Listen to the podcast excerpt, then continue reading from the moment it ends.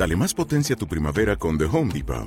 Obtén una potencia similar a la de la gasolina para poder recortar y soplar con el sistema OnePlus de 18 voltios de Ryobi desde solo 89 dólares. Potencia para podar un tercio de un acre con una carga.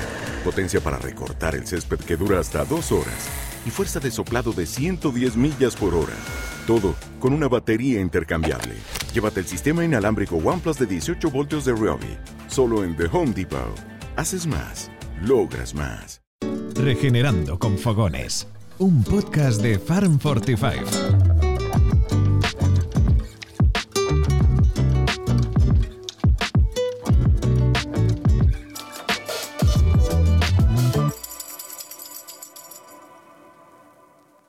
Buenas tardes y bienvenidos a Regenerando con Fogones, el nuevo podcast de Farm 45, donde hablaremos de la gastronomía como herramienta de transformación del sistema agroalimentario. Nuestros invitados comparten la pasión por la gastronomía y la visión de que, como a través de ella, se pueden solventar muchos de los problemas medioambientales y sociales a los que nos enfrentamos. Seguro que todos estáis deseando conocer más cosas sobre quien nos acompaña, pero antes conozcamos un poco más sobre su trayectoria profesional. En este capítulo nos acompaña Felipe Turel, quien se formó en alta dirección de empresas. Eligió Londres como punto de partida de su carrera profesional, llevando la dirección general de varios proyectos para la compañía Derby Hoteles. Movido por un sentimiento de responsabilidad hacia su entorno, fue seleccionado para participar en el programa THNK School of Creative Leadership en Holanda. Allí se empezó a gestar el proyecto de Mo de Movimiento, un restaurante que funda junto con Javier Antequera y que nace con la idea de convertirse en auténtico ejemplo de sostenibilidad integral, impacto positivo y modelo de integración social.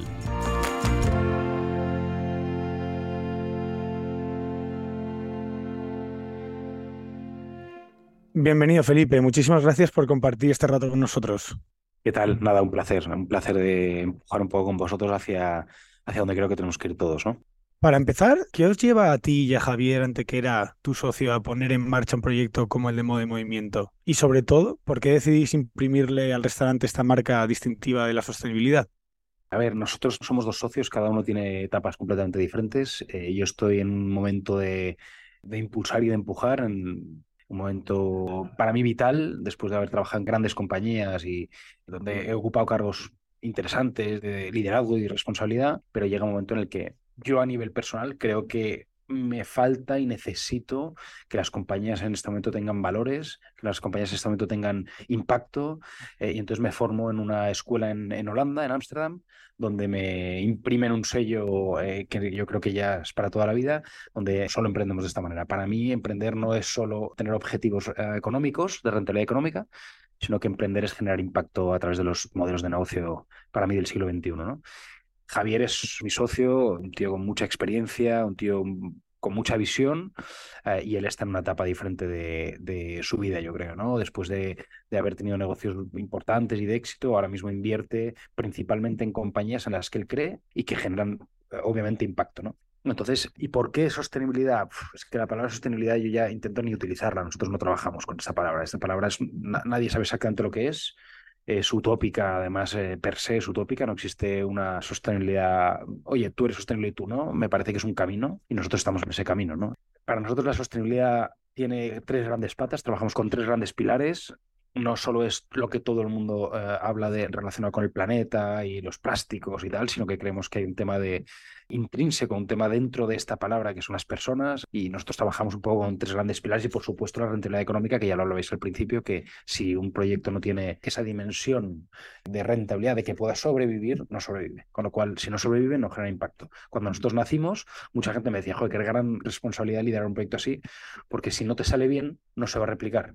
Entonces, pues nosotros creíamos eh, básicamente, ¿por qué? Porque vengo de una escuela en Holanda donde me imprimen esta manera de pensar y ya está. Y creemos que los, modelos del siglo XXI tienen que tener esta, dimensión. Si no la tienen, para mí nacen muertos. Y nosotros creo que tenemos un proyecto de largo recorrido. Nosotros no trabajamos en cosas a corto plazo, ganar dinero a tres años vista. Esta no es, la, no es nuestra idea, es que los proyectos tengan sentido, tengan valores y tengan largo plazo, es fundamental.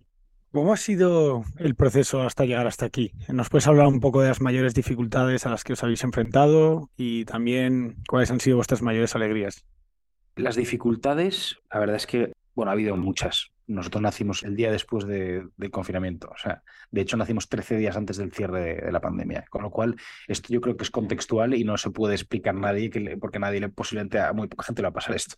Nosotros nacimos el día 26 de febrero de 2020 y nos cerraban el 13 de marzo con 38 personas en el equipo. Entonces, pues por supuesto que dificultades todas, ¿no? A partir de ahí, a partir de ahí no solo ha habido dificultades micro, o sea, a nivel eh, local, sino macro, que es esta que os estoy contando, pero además muchas, muchas más, ¿no?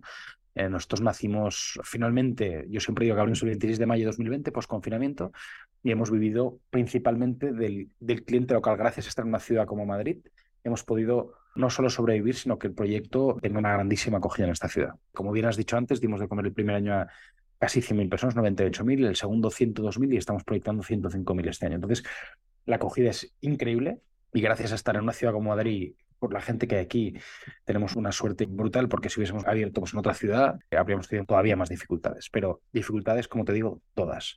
Luego, más allá de eso, pues decisiones locales de terrazas COVID, nos la quitaron ahora el 9 de, enero, de un día para otro nos quitaron la terraza, pierdes 40 plazas, eh, todo el día estás tomando decisiones, pero yo creo que esto al final todos tenemos que jugar en el tablero de juego que nos toca y intento ser positivo, es decir, dificultades todas, alegrías, pues lo que os estoy diciendo, ¿no? Al final, que desde comer en torno a 100.000 personas durante prácticamente tres años seguidos, en un contexto como el que estamos viviendo, salir, por ejemplo, en un documental, el segundo documental más visto de la historia de la cocina, Somebody Fit Feel en Netflix, que selecciona seis o siete eh, establecimientos, no solo de restaurantes, sino relacionados con la comida en la ciudad de Madrid, pues salir ahí generó un impacto internacional increíble, como ganar premios sobre 4.900 proyectos en todo el mundo que se presentaron en la categoría de Best Sustainable Interior, en Frame, por ejemplo, que es una revista mundialmente conocida. O sea, a nivel de impacto, todo el que quieras y, no sé, alegrías muchas, yo que sé, desde el otro día pasar por aquí, entrar y darme cuenta que el equipo de la cocina, en este momento siete personas, seis de ellas provengan de fundaciones, gente que hace dos años y medio no, era capaz de cortar, prácticamente no tenía formación de pelar un tomate y por hoy están liderando una cocina, da de comer a 200 personas por servicio, eso creo que es una alegría, ¿no? El segundo de cocina a día de hoy es Hamet, chaval de Costa Marfil, que empezó con nosotros de ayudante y está de segundo de cocina, ha promocionado tres veces, se extrae ahora su mujer aquí y bueno, pues, pues eso son alegrías, no sé, pues podría decir muchas más, creo que son muchas más alegrías que todo lo contrario. Es impresionante cómo ponéis el foco, como bien decías, no solo en la restauración, sino en un proyecto que engloba muchas otras cosas, ¿no? Pero bueno, y en los inicios, me gustaría preguntarte cuál fue la reacción de tu entorno, porque tú dejas un trabajo muy buen puesto, consolidado.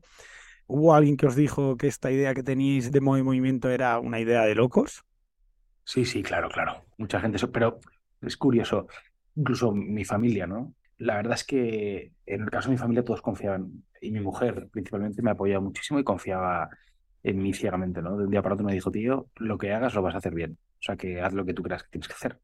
Entonces, mucha confianza por un lado, pero obviamente escepticismo de, oye, esto que estás explicando, ¿cómo lo vas a trasladar? Me acuerdo de mi hermana pequeña que decía, joder, todo eso que me contabas, como que, bueno, molaba, pero ahora cómo lo llevas a la realidad, cómo lo aterrizas. Cuando vino aquí la primera vez me dijo, todo lo que me, me contabas en su momento está aquí, exactamente lo que me decías. Curiosamente, cuando yo explicaba eso no sabía que esto iba a ser así, simplemente fue. Entonces, primero hay esa parte de escepticismo familiar, pero que confían en ti, y luego hay mucha gente que, yo creo que, no sé quién decía, que todo el que no crea en algo que vas a hacer es porque no es capaz de hacerlo.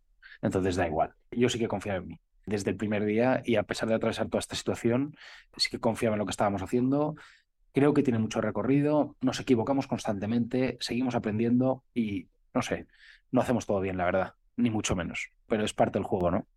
Me gustaría ahora preguntarte cómo es el día a día de tener un restaurante con tanta afluencia como de movimiento.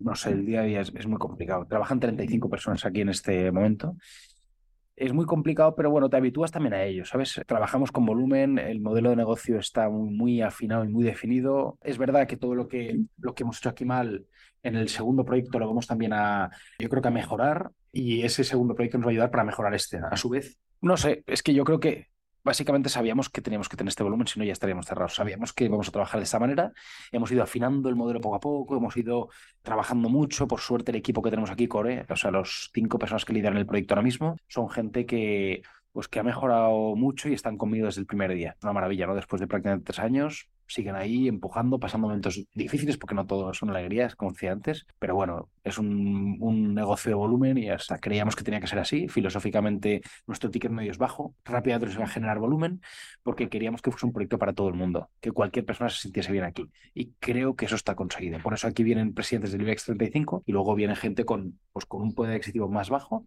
pero todo el mundo se siente bien aquí. Pueden estar en las mesas conjuntas y de ahí exactamente igual, uno al lado del otro, y nadie se siente como fuera o que no pertenece a este espacio. Y esto pasa mucho. Piensa en el restante que fuiste ayer o antes de ayer. Seguramente te darás cuenta que hay gente que no encaja. Aquí encaja todo el mundo. Filosóficamente queríamos trasladar esto al modelo y posiblemente en el siguiente, aunque va a tener pequeñas diferencias, va a seguir manteniendo un poco esa esencia. Desde el primer momento hablas de que, bueno, teníais una idea clara de lo que queríais conseguir, aunque finalmente, pues, tú mismo lo decías, ¿no? Que sé que cuando lo ves ahora funcionando, pues lo explicabas, pero no te lo imaginabas de esa forma, ¿no? ¿Qué consejo le darías a alguien que tenga ganas de seguir vuestros pasos? Eh, tal vez algunos errores que no deberían cometer. A ver, nunca me ha gustado mucho decir a los demás los errores que no tienen que cometer, pero yo creo que hay dos tipos de perfiles y estos te das cuenta por los modelos, los proyectos que van, van lanzando y te das cuenta que hay gente como muy romántica y entonces acaban cerrando. El romanticismo está súper bien, pero te das cuenta que cuando la gente no tiene esa dimensión financiera mínima con rentabilidades razonables, las compañías no tienen sentido. Entonces, yo creo que lo que hay que intentar es poner siempre en los modelos, ser reales o ser, eh, no sé cómo explicarlo, pero como que no dejemos de lado la parte financiera. Nosotros aquí cometimos un error que hicimos una inversión muy grande inicialmente que está costando mucho recuperar. De hecho, no sé cuándo lo recuperaremos. A día de hoy no, el payback de la inversión no lo sé. Por eso estamos abriendo un segundo para que ayude un poco a recuperar inversión inicial. Pero yo creo que tenemos que tener dimensión financiera en los proyectos de impacto. Lo contrario es una ONG. Las ONGs, ya os lo digo, no sé si decir por experiencia, pero todo el mundo sabe los problemas que hay con las ONGs, lo que cuesta financiarse, cuando recorta, alguien recorta rápidamente ese tipo de, ese tipo de, donaciones, las microdonaciones que llaman, eh, las subvenciones públicas hay años, pues depende de quién gobierna, son muy altas o más bajas, es súper difícil. Entonces nosotros, yo creo que, que los proyectos del siglo XXI tienen que ser, son empresas híbridas, que de alguna manera son, por decir algo, es una fusión entre la empresa tradicional y una fundación o una ONG. ¿vale? Yo creo que esto es súper importante, es decir, a veces el romanticismo te hace perder el foco de lo financiero. Va, da igual, no hay que hacer esto porque al final, ¿no? yo creo que es importante también poner las dos cosas en valor. Por eso yo tengo, yo tengo formación muy romántica en Holanda y menos romántica en una escuela de negocios tradicional. Entonces yo creo que eso me ha ayudado también a, a que la compañía tenga, no unas, no maximicemos eh, los beneficios, pero sí que sean rentables o que sea lógico todos los meses. Nosotros hemos hecho 32 meses y hemos hecho pérdida operativa dos desde el día que abrimos y no fue el primer mes. El primer mes dimos beneficio operativo. Lo hicimos en, prácticamente en, un enero de la pandemia y en un agosto. O sea, pero es importante también que esto tenga sentido. Pero si no, es que si no es muy difícil, ¿sabes? No tenemos bancos, no tenemos fondos, no tenemos nada. Aquí vamos a pulmón con lo que tenemos y con lo que se ingresa todos los días. Es un partido cada día. Cada día tenemos que dar a 273 personas de comer. Si no nos damos, entramos en pérdida diaria. O sea, y eso yo creo que es importante, ¿no? Cuando abres un negocio, cualquier tipo, en cualquier sector, da igual, tienes que tener la dimensión financiera. Hablemos de la filosofía de movimiento. Lo hemos tocado un poco por encima, pero ¿cuáles son los valores más importantes que hay detrás del proyecto? Pues mira, os contaba antes lo de Holanda, porque en la escuela que me formé allí enseñan a emprender principalmente con triple impacto. Con lo cual lo que hicimos es cómo hacemos que esos tres pilares tengan dimensión en este proyecto.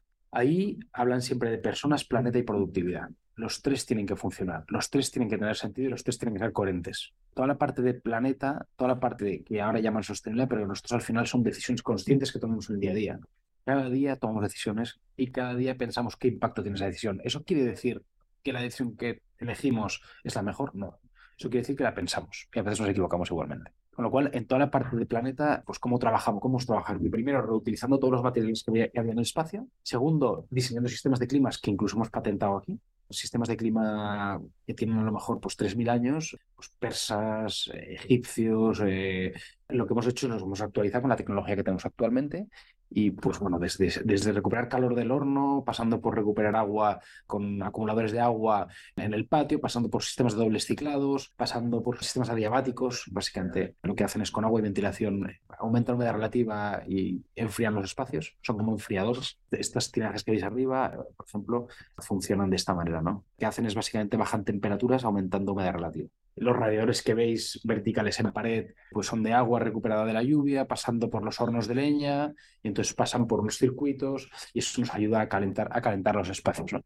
Pero todo el mobiliario que veis, los bancos corridos, las lámparas, todo está recuperado con el material que veis aquí. Además, no ha generado eh, huella de carbono en la mística porque se ha hecho todo aquí. Se ha trabajado aquí, se ha hecho aquí, se ha puesto en. Entonces, esto ha sido pues, pues loco, ¿no? Un poco todo. Este proceso de 18 meses duró esta obra. Y trabajamos con pequeños productores. Siempre que vamos a proximidad, cuando la gente dice, bueno, ¿qué es proximidad? Bueno, pues si traemos un cerdo ibérico, un jamón ibérico de bellota certificado ecológico, que campea, más que campea, que está libre por el campo, pues, pues hombre, pues vamos a ir a, pues, a Badajoz, a Huelva. Pero en general intentamos que las cosas tengan, sean lo más próximas, lo traigamos lo más cerca posible, pero nuestro límite es España, es a nivel nacional. Mínimo ecológico, a día de hoy el certificado ecológico tiene una validez relativa, a nosotros nos marcan mínimos, no máximos. De ahí nos vamos a biodinámica, a gente que hace viticultura regenerativa, a gente que trabaja pues el pastoreo, el manejo holístico. Y eso es toda la parte planeta, lo, lo hemos introducido. Luego la parte eh, social, la parte personas, trabajamos con cinco fundaciones y vamos básicamente integrando a gente. Eh, actualmente pasa por aquí 42 personas y hoy por hoy el 59% de la, del equipo que tenemos aquí es propiedad de fundaciones. ¿Cómo lo hacemos? Pues bueno, son gente que tiene muy poca experiencia y utilizamos modo de movimiento como plataforma para cambiar la vida de gente o al menos darle la primera oportunidad. Empezó siendo programas anuales rotativos, pero como la reforma laboral sabéis que ha sido hace, hace relativamente poco, nos ha golpeado y eso nos dificulta un poquito más esta manera de hacer ¿Qué hemos hecho? El siguiente proyecto que abrimos, lo que hacemos toda la gente que funciona bien aquí, que son los mejores, nos lo llevamos al siguiente proyecto. De manera que ahí evolucionan y les damos como más recorrido a, la, a su carrera profesional. Entonces, esto será como el proyecto de acceso de estas personas, cuando van evolucionando se van al siguiente. Y este es un poco nuestro objetivo, ¿no? Toda la parte de, de personas, toda la parte, porque hay una frase muy bonita que dice que la, la diversidad es una realidad, la inclusión is a choice, eso es una elección inclusión es una elección, pero la diversidad, este, cuánto, tú vas a cualquier proyecto en el mundo y ya hay gente de, de, todos lados. O sea, la diversidad no, no hay que forzarla, ya está. Pero en cambio la inclusión sí que es una elección. Aquí tenemos ahora mismo 17 nacionalidades de frentes. De hecho, la persona que habéis acabado de ver es de Senegal. Él está al frente del, de toda la parte de servicio, de proyecto de servicios, el responsable de sala. Es sumillera además. Y a partir de ahí, pues bueno, cuelga a mucha gente pues, de Marruecos, Costa de Marfil. Ahora, mira, ayer entró un chaval de Fundación Norte Joven de Guinea Conakry, Mohamed, pero ya tenemos otro chaval de Guinea Conakry en, en el obrador de pan, la panadería, no sé. Mozambique, eh, luego gente, también hay algo de Latinoamérica, gente que pues ahora Venezuela está en una situación complicada, con mucha, mucha gente que viene a España, y gente en situaciones muy difíciles, y nosotros intentamos, pues no tenemos un colectivo, ya que es proyecto de inclusivo para todo el mundo, no tenemos definido un colectivo. Intentamos trabajar con chavales entre 18 y 22 años, que tienen una situación delicada y complicada, que además les sacan de las casas de acogida, no tienen permiso de trabajo y empiezan a delinquir. Intentamos entrar ahí. Pero muchas veces pues, ha venido gente desde mujeres explotadas en situaciones pues, monoparentales y tal, y si les podemos ayudar, pues les ayudamos. Y si no podemos, pues no podemos. Y ese es un poco el proyecto, tanto la parte de planeta y sostenibilidad como toda la parte social, lo hemos aterrizado así. Y luego, como os he dicho, la parte de rentabilidad o productividad, la tercera P, es lo que os he contado antes, ¿no? que al final buscamos rentabilidades razonables sin maximizarlas y a largo plazo. Felipe, uno de esos valores que nos está explicando de los productores es, un aspecto que a nosotros en este proyecto nos interesa especialmente, ¿verdad? ¿Qué supone para un restaurante como Moe Movimiento trabajar con pequeños productores que tienen una capacidad de oferta quizá un poco más limitada en según qué momento del año, a nivel de precios también a priori? ¿Cómo funciona la logística de vuestro día a día a la hora de poder contactar y recibir pues esa materia prima de vuestros proveedores? Pues mira, también es una cosa de la que me siento orgullosa. Eh, durante 18 meses que duró esta obra, estuvimos viajando por España buscando gente que estuviese alineada con nosotros. Cada vez hay más gente haciendo cosas interesantes en España. Sabéis que además España es la huerta de Europa. Hay muchos proyectos de biodinámica, de permacultura, de... Me acuerdo perfectamente cuando empezamos que trabajamos con vinos que no todo el mundo conoce, ¿no? Pero el vino ecológico era como que el vino ecológico, pues hoy, tres años después, nos venían a ver los de, no quiero decir nombres, ¿eh? pero los vinos que más, eh, más, importantes que conocéis venían los dueños a vernos, porque aquí vendíamos, pues, pues de Finca Caraballas, que es nuestro vino blanco referencia, vendíamos 400 botellas al mes. Y era como, esta gente vende. Entonces venían los grandes bodegueros, los dueños directamente a decirnos, oye, tenéis, podéis poner este vino y tal. Y decimos, no, no, hay que pasar un filtro y es lo mínimo es ecológico ecológico, nada, no sé qué. Bueno, pues hoy por hoy todos esos, bueno, Hacienda Monasterio, por ejemplo, es un vinazo, está ecológico ya. La Montesa, un vino maravilloso a un precio más, está ecológico. Hoy por hoy me parece que, pues no sé si eh, Flor de Pingus, es curioso que todo el mundo está metido tres años después. Nosotros hemos limitado el acceso aquí a muchos productos porque creíamos que tenían que ser de una manera y es así. Aquí no hay Coca-Cola, aquí hemos recibido mucha polémica y mucha crítica por esto. Porque no tenemos bebidas internacionales, no trabajamos con nada conocido, cada vez más, pero nada conocido. Trabajamos con bebidas en ecológico producidas en España, como son Indie Drinks en Puerto Santa María en Sevilla, como es eh, los licores que tenemos que ver de los picos de Europa, de pequeños productores que hacen cosas maravillosas. Trabajamos con bebidas alcohólicas, las pocas, porque tampoco tenemos mucho, pues ginebras españolas certificadas en ecológico. La primera destilería española que está en el sur de España, que se llama, la primera que certifica en ecológico entera, que se llama Martes Santo. Nosotros trabajamos con ellos desde el primer día. Ahora mismo tenemos los, los zumos que tenemos, el zumo de tomate, los zumos que tenemos son de Calvais, biodinámica, catalanes. Por ejemplo, en Cataluña están casi todos los proyectos más interesantes en este sentido, casi todos. Por ejemplo, el vino natural, biodinámicas, naturales, de mínima intervención, donde ha empezado todo en Cataluña. Es verdad que por eso muchas veces es como, joder, que tenemos que tener muchas cosas de ahí, ¿no? Pero, y queremos tenerla de todos lados, pero al final es que es verdad que Cataluña empuja mucho tiene influencias, sobre todo gastronómicamente, la tendencia está ahí a todos los niveles y es, es importante fijarse ahí. ¿no? Entonces, es súper bonito que casi todos los productores con los que trabajamos desde el primer día han estado con nosotros, como es Poultry, que vosotros lo conocéis, José Luis. Bueno, podéis hablar con él, nosotros le compramos 40 pollos todos los lunes. Llega todos los lunes, los 40 pollos, trabajamos con nosotros semana, el lunes siguiente otros 40 pollos. Trabajamos con solo, aquí solo tenemos pollo y cerdo.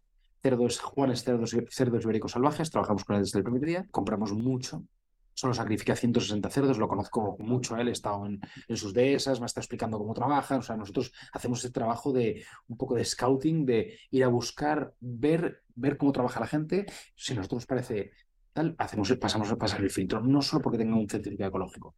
Trabajamos con huevos de la granja Río Frío, en Segovia, tienen 2.500 gallinas, siempre son huevos entre, con gallinas entre 7 y 10 meses, una densidad, pues está todo como cómo trabajan con la gallina, intentamos un poco como filtrar. Así que, ¿qué te quieres que te diga? Es una maravilla. ¿Es más caro?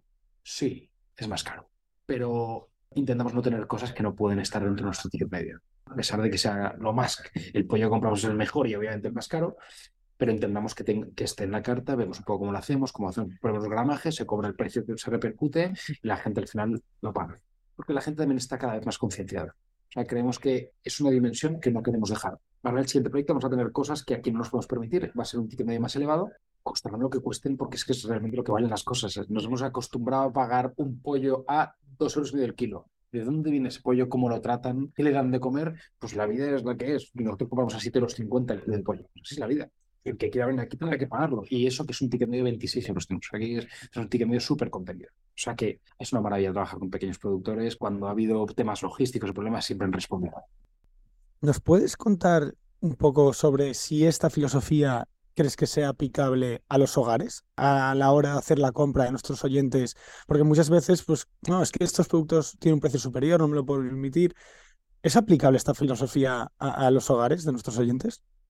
Sí, por supuesto. O sea, yo creo que, yo creo que es aplicable esta manera de entender las cosas y esta. Yo creo que todo es un tema de prioridades, pero, pero en cualquier sector. Nosotros somos una compañía, no os lo acabo de explicar, os lo he explicado a vosotros, pero quizás no os lo he trasladado aquí.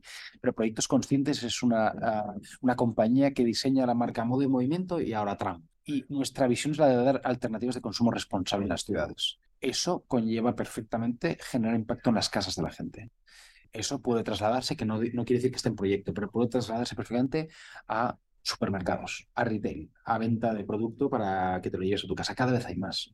No sé si os habéis fijado y conocéis, por ejemplo, el súper de los pastores, ¿no? El súper de los pastores, ellos tienen una filosofía que es interesante, está creciendo a mucha velocidad. Supongo que tendrán algo detrás para estar creciendo a la velocidad que crecen, pero también tiene que haber demanda, pero si no tendría sentido que estén creciendo así.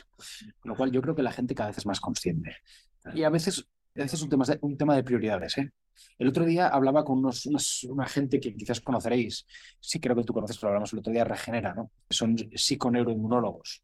Tú cuando hablas con ellos, te recomiendan una serie de, de productores que hay en España. Casi todos o están aquí o van a estar en el siguiente proyecto, pero no porque ellos lo han recomendado. Es que, curiosamente, entendemos la, la manera de alimentarnos de la misma manera. O sea, nosotros pensamos que el mundo plant-based y todas las carnes vegetales que están llegando no es nuestra manera de entender la vida. ¿Quiere decir eso que estamos en contra de ello? No, pero estamos en otra, en otra tendencia, en otra línea, ¿no? Que es al final trabajar con estos pequeños productores y ganaderos que hacen las cosas de una manera diferente. para que entendamos un poco que nosotros estamos en esta línea, entendemos las cosas de esta manera y tanto nosotros sirviendo comida al cliente final como el cliente final comprando en su casa, creo que poco a poco es un tema de prioridades. Eh, a veces gastamos mucho en, cosas que no, no, tienen el impacto que tienen a nivel de salud para nosotros y para el planeta. Entonces, claro que es adaptable, no solo en esto, sino en cualquier modelo de negocio. Vuestra visión no solo tiene repercusiones económicas, por supuesto, también gastronómicas. ¿Qué beneficios crees que tiene trabajar con estos productores que comentábamos? Bueno, para nosotros, alguna vez alguien ha dicho, bueno, esta burrata que tenéis es muy buena, pero no es la mejor que he probado en mi vida. Nos alegramos mucho por esta persona. Está muy bien. Entiendo que nosotros, obviamente, la, parte de la calidad en producto la definimos mucho y sabemos que estamos en estándares altísimos. ¿Quiere decir que una burrata en la puya, que es donde se hace, no sea mejor que la que compramos nosotros en Valladolid? Espero que sí, ¿sabes? Lo que pasa es que a un cierto nivel de producto donde a uno le puede parecer mejor o un poco peor, nosotros valoramos mucho la proximidad, los pequeños productores, la gente que trabaja aquí, eh, ¿sabes? Cómo poner en valor a estas personas ¿no? y a su oficio. ¿no? Entonces, si a alguien le parece que hay una pues que se vaya, no sé, a un italiano. Es que nosotros no trabajamos con producto italiano. No quiere que estemos en contra de él. Yo voy a Italia y me, y me bueno, antes de abrir esto, me, estuve en Nápoles probando pizzas, me divertí mucho y es increíble las cosas que están allí. Pero para mí, y esto es una cosa que hablo muchas veces cuando doy una conferencia, siempre digo lo mismo. El producto final a día de hoy no es diferencial. Lo diga quien lo diga, lo explique quien lo explique. Hoy por hoy, coches buenos hay muchos y Tesla, no sabemos por qué, pues la gente en Tesla percibe que ellos venden cambio, no venden coches es lo que nosotros vendemos. No me quiero comparar con Tesla, porque no, no, es que lo vea, para mí no es referente Tesla, pero Tesla hace cosas. Al final, el BMW el Mercedes actual son mejores los eléctricos que los Tesla posiblemente, pero Tesla vende cambio y la gente se quiere sumar al cambio. La gente quiere apoyar proyectos que al final Tesla es el que ha cambiado la movilidad en el mundo. Y luego puede haber millones de cosas detrás. No, es que las baterías no son sostenibles. Bueno, vale, perfecto. Lo que es algo más sostenible, creo que es un paso intermedio para llegar a un punto que nadie sabe cuál es. Por eso nuestro proyecto se llama tramo. El siguiente proyecto es tramo porque estamos construyendo tramo a tramo y estamos en un camino hacia algo que nadie sabe muy bien lo que es, pero nosotros estamos construyendo sobre una base que ya tenemos y seguimos evolucionando. O sea, no sé cuál es el, final, el punto final, digamos, o el, destino, no lo sabemos. Nosotros vamos a trabajar poco a poco y con los recursos que hay. Trabajar con pequeños productores nos da, primero, calidad a mucho nivel y luego es coherente con el proyecto que estamos construyendo. Te quería preguntar ahora por otra de las apuestas que tenéis aquí en Movimiento, que son los productos de temporada. Esto seguro que obliga también a vuestro chef, a vuestro personal de cocina, a ir rehaciendo los menús constantemente en función a la disponibilidad y a la estación en la que nos encontramos. ¿Cómo es el proceso creativo en ese sentido? A ver, en España hay una cosa que es muy interesante, ¿no? Cada vez hay más cosas con menos temporalidad. Es decir, si no compras una alcachofa en Tudela o en Navarra, la puedes comprar en el Delta del Ebro. Esto nos da seis meses, por ejemplo, ya no nos da dos meses. Antes, de temporada, pues bueno, sí que hay cosas que tenemos dos meses. ¿eh? Por ejemplo, el higo y la breva dura dos meses. Aquí no tenemos trufa negra, aquí la tenemos en el siguiente. Estamos hablando con productores que trabajan en ecológico, pero a dos meses. Hay cosas que no tienen, no puedes estirarlas mucho. Pero ya hay productos como la berenjena, el calabacín o el pimiento rojo que trabajamos mucho aquí, que cuando no están en el norte están en el sur o las frutas del bosque en ecológico, o sea, todo lo que es arándanos, frambuesas y tal, viene o de Aranjuez, seis meses, o viene del sur de Huelva, otros seis meses. Con lo cual, tenemos como un 60-70% de carta que es fija todo el año y tenemos como un 30% que va rotando. Bien sea por producto de temporada o bien sea porque son platos más de invierno que de verano. Es decir, evolucionamos en este sentido. El tomate lo tenemos tres meses al año. Es que no se puede mucho más. La gente que tiene tomate ahora, tenemos eh, la salsa de tomate, la envasamos en verano y luego la tenemos todo el año envasada. Entonces, rebajamos un poco esta manera, pero por ejemplo, eh, como os he dicho, la alcachofa cambia, las, las, brevas van cambiando. O sea, ya te digo que España es privilegiado porque el cambio climático, por desgracia, también ayuda a que todo el año en el sur puedas de alguna manera cultivar casi todo y a lo mejor te quedas un mes sin árbol. Pero sí, ya os digo, hay como un 70-65% de carta fija y luego hay una parte eh, de temporada. Pero eh, yo creo que es como hay que trabajar también, ¿no? O sea, al final la temporada te da también precios más razonables. En varias ocasiones has mencionado el nuevo proyecto en el que estáis trabajando, Tramo, ¿no? Si no me equivoco. Cuéntanos un poco más sobre este nuevo proyecto. Tramo es apasionante, la verdad. Aquí nacimos de una manera, yo creo que además por desinformación nuestra, por nuestra parte, uno se da cuenta que también se equivoca. Aquí lo que hicimos es primero evitar el vacuno, está tan penalizado en todo el mundo, pero con el tiempo también, bueno, pues esa desinformación te vas, vas leyendo, vas aprendiendo, vas estudiando y nos hemos dado cuenta que Mira, el otro día estuve con una gente que se llama Vaca Celta, a 67 kilómetros de aquí en Ávila.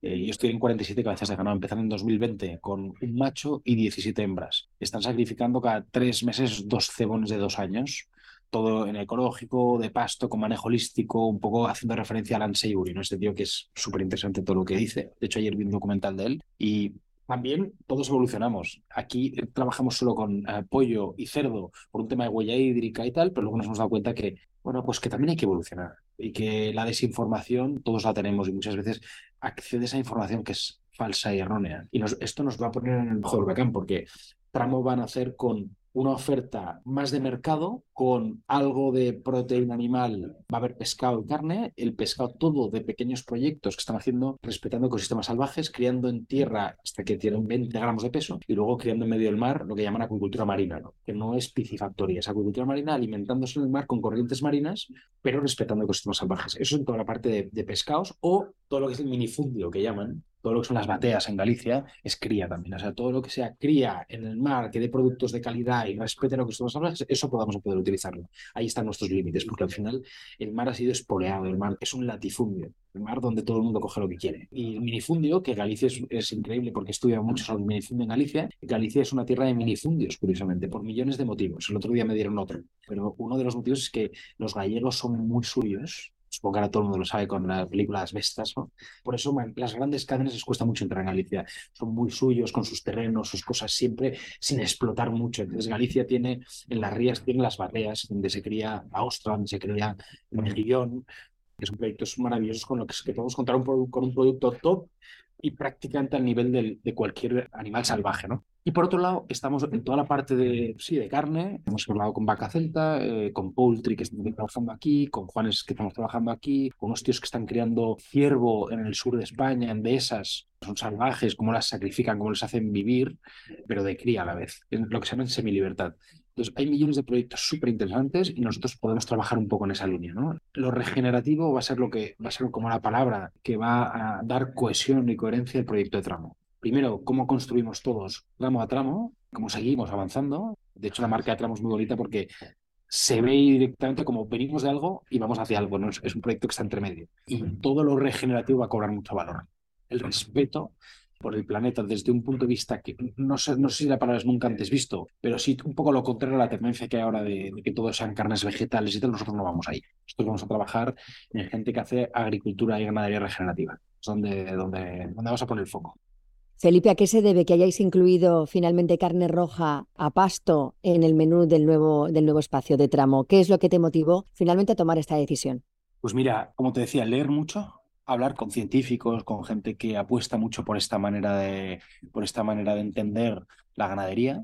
Ahora va a salir, sabéis que va a salir un documental que va a golpear a toda la desinformación que hay en el planeta sobre que la ternera, la vaca, es el gran culpable del cambio climático, que dice algo así, me parece que se llama ganado o desierto.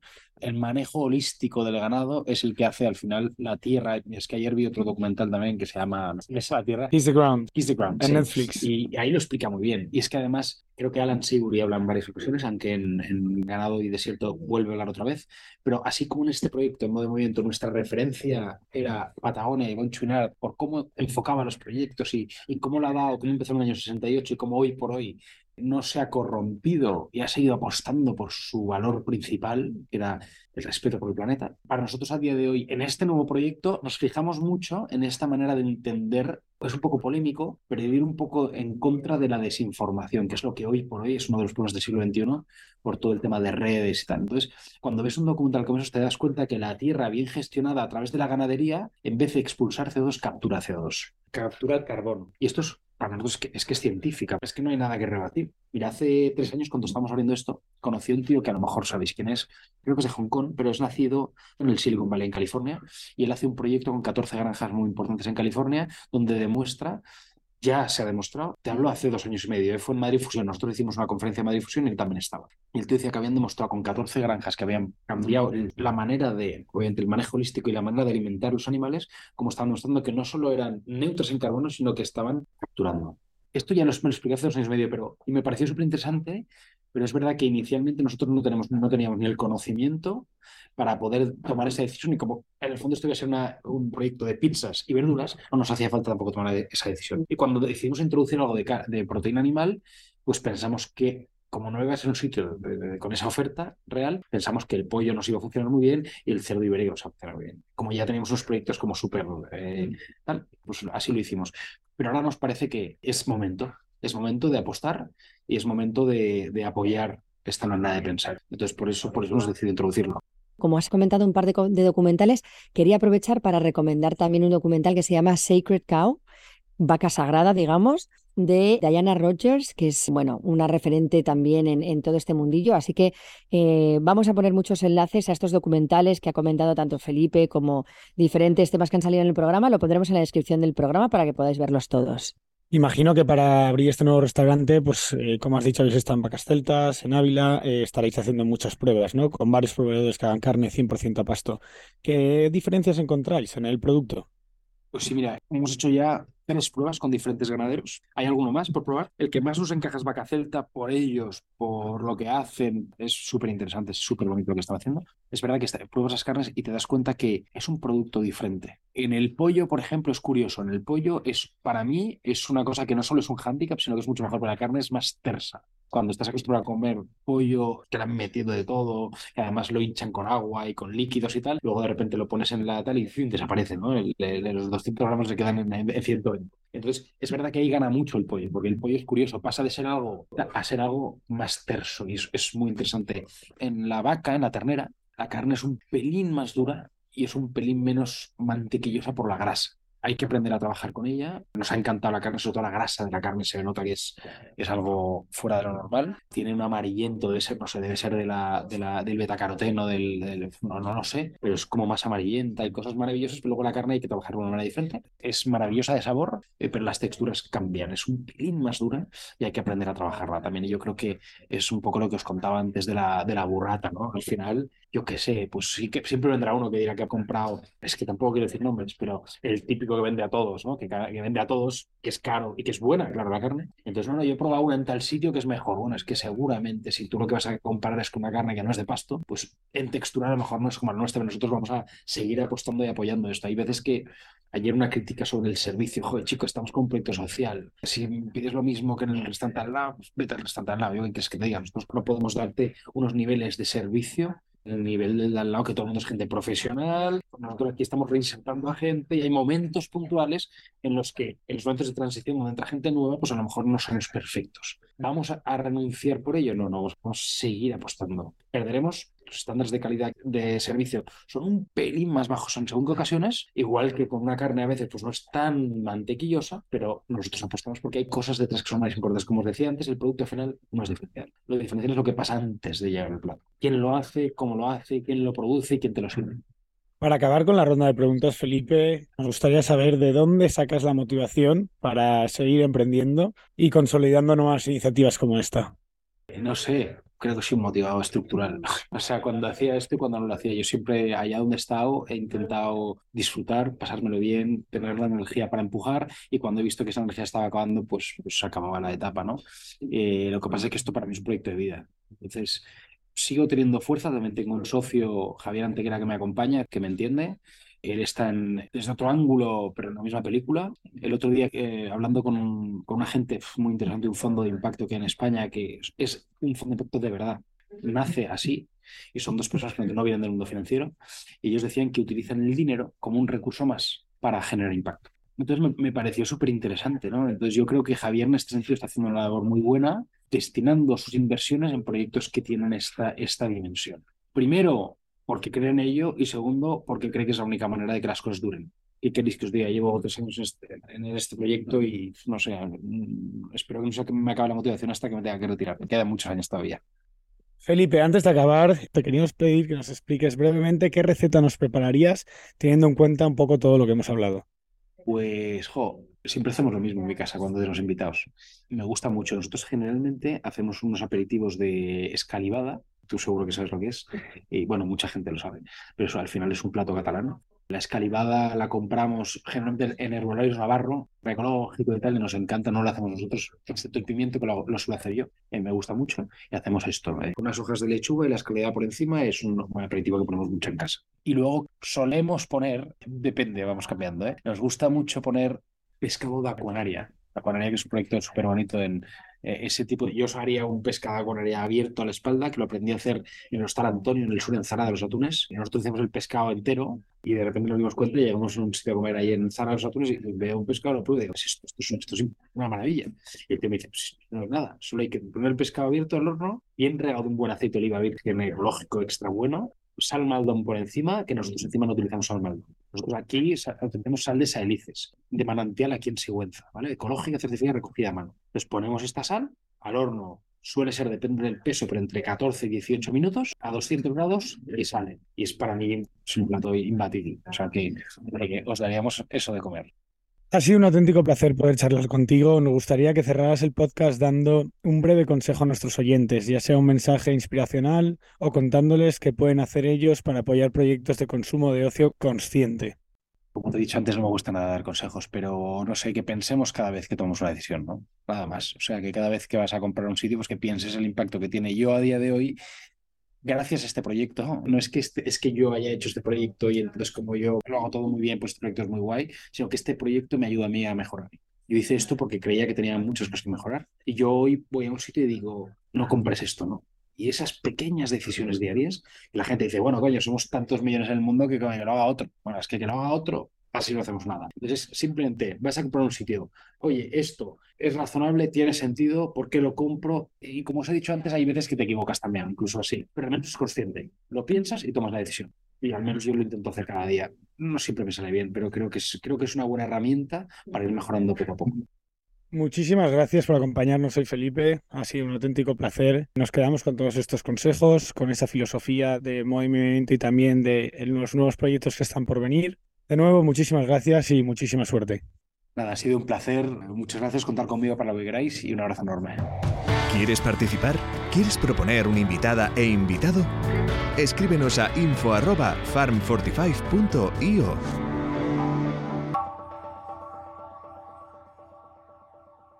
Y a vosotros, queridos oyentes, también daros muchas gracias de parte de todo el equipo de Fan45 por acompañarnos y escucharnos una semana más. Hasta el próximo capítulo. Suscríbete a nuestros canales de podcast en Spotify, Apple Podcast e iVoox. Síguenos en nuestras redes sociales, en Instagram, arroba farm45 y en Facebook, farm45. Y también en nuestro canal de YouTube. Y no olvides visitar nuestra web farm45.io. Regenerando con Fogones, un podcast de Farm45.